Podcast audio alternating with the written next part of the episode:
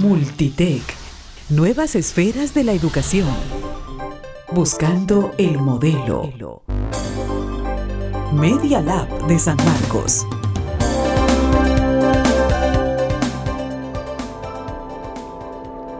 Clara el estado de emergencia nacional a consecuencia del coronavirus. Declarar en forma preventiva la emergencia sanitaria. De extender ese aislamiento preventivo obligatorio, pero también dándole cabida a otros sectores.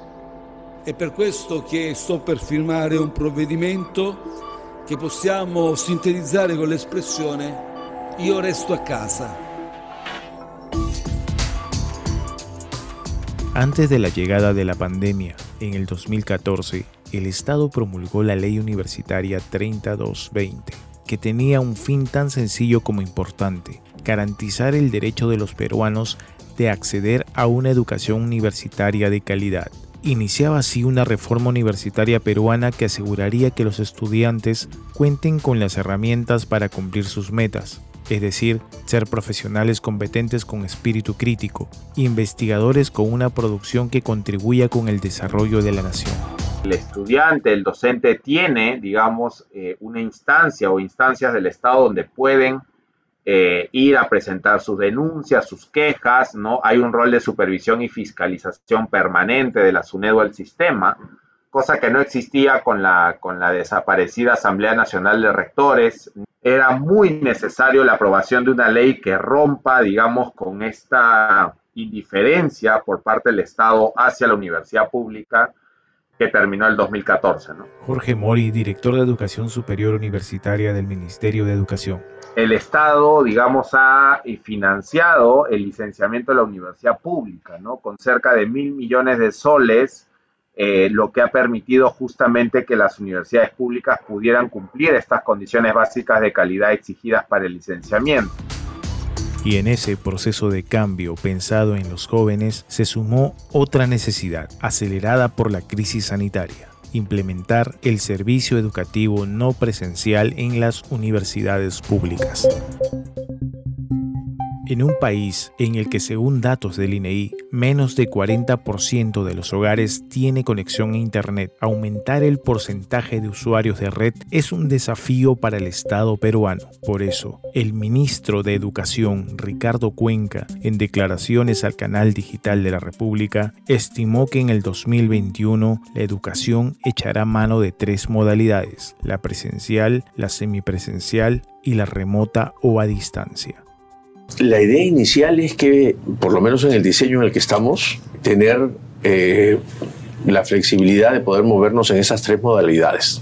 La decisión finalmente es una decisión que no es solo una decisión pedagógica, es una decisión más bien social del asunto, porque tenemos que tener información eh, muy territorializada sobre situación epidemiológica, determinantes de la salud, además de actividades económicas de la zona, eh, comportamientos culturales, eh, por supuesto la necesidad de, asegurar aprendizajes. Todos estos elementos combinados nos van a permitir de alguna u otra manera decidir que probablemente en algunas zonas, esto es todavía muy preliminar, ¿no es cierto? Pero que en algunas zonas haya mayor posibilidad de que haya presencialidad, algunas zonas probablemente van a mantener una situación mixta y algunas zonas, si fuese el caso extremo, mantener la situación virtual. Si hay las condiciones de conectividad, si hay las conexiones, eh, si hay las condiciones de, eh, de, información que impidan eh, tener, digamos, una situación de presencialidad clara. ¿no? Y eso viene acompañado con un protocolo que estamos evaluando para los casos de presencialidad. Pero, ¿qué entendemos cuando decimos educación a distancia o no presencial?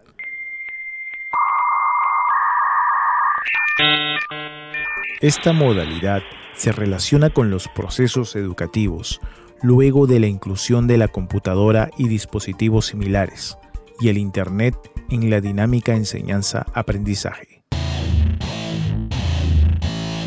El uso de las mencionadas herramientas digitales motivó a que UNESCO en el 2002 definiera que educación a distancia es cualquier proceso educativo en el que toda o la mayor parte de la enseñanza es llevada a cabo por alguien que no comparte el mismo tiempo y o el mismo espacio que el alumno.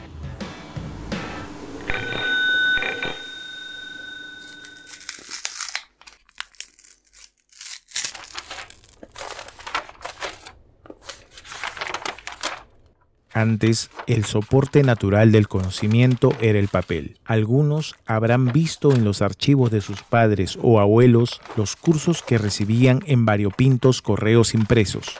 Ah, su. Eso ya fue. Mm, te digo que aún se usa, pero ahora la educación a distancia se da sobre todo por medios cibernéticos o electrónicos y se caracteriza por el aprendizaje activo y colaborativo. Piense solo en las más modernas y creativas plataformas digitales en las que todos los alumnos participan, y no siempre en el mismo momento. Por eso, la educación a distancia o no presencial puede ser sincrónica. Como cuando todos estamos en una clase por Zoom. Efectivamente, o asincrónica, como cuando en un foro o en un blog del curso vamos dejando opiniones y respuestas. Exactamente. Esas herramientas otorgan a la educación no presencial o a distancia potentes posibilidades de individualización o autonomía. Y es muy creativa. Sí, la creatividad es otra de sus características y el uso del juego o entretenimiento como forma de aprender, gracias a las innovaciones tecnológicas que caracterizan a la red. En pocas palabras, la educación a distancia o no presencial contribuye a democratizar el acceso a la educación a través de la tecnología educativa. Y ante estos momentos singulares de la historia, modalidades como esta nos ayudarán a lograr una masa crítica de profesionales que se inserten adecuadamente en un mercado laboral cada vez más competitivo. El Ministerio de Educación comenzó el 2020 la mejora de habilidades a los profesores en esta modalidad. Esto quiere decir que el Ministerio de Educación ha convocado organizaciones y universidades internacionales para capacitar a los docentes y a las autoridades de las universidades públicas en todo lo que son estos programas eh, de educación remota de emergencia, ¿no? Entonces, desde el Ministerio de Educación se desplegó un conjunto de acciones justamente para evitar, digamos, la afectación de los jóvenes y como resultado de ello eh, se logró que el 100% de las universidades públicas inicien clases, ¿no? a pesar de la pandemia. Todo parece indicar que pasaremos entonces de un enfoque de educación remota de emergencia a un modelo educativo universitario en el que el sistema presencial y no presencial convivirán. Y se tiene claro que no se tendrá éxito si se intenta replicar los modelos educativos usados mediante la presencialidad en el ejercicio educativo no presencial. Pero en todo este nuevo modelo hay una institución muy importante y que no quiere desaprovechar esta oportunidad para que la educación universitaria en cada una de las regiones del país sea mejor y más inclusiva. ¿Cuál es esa institución y qué está haciendo actualmente? De eso hablaremos en nuestro próximo capítulo del podcast de Multitech Nuevas esferas de la educación. Buscando el modelo. Media Lab de San Marcos.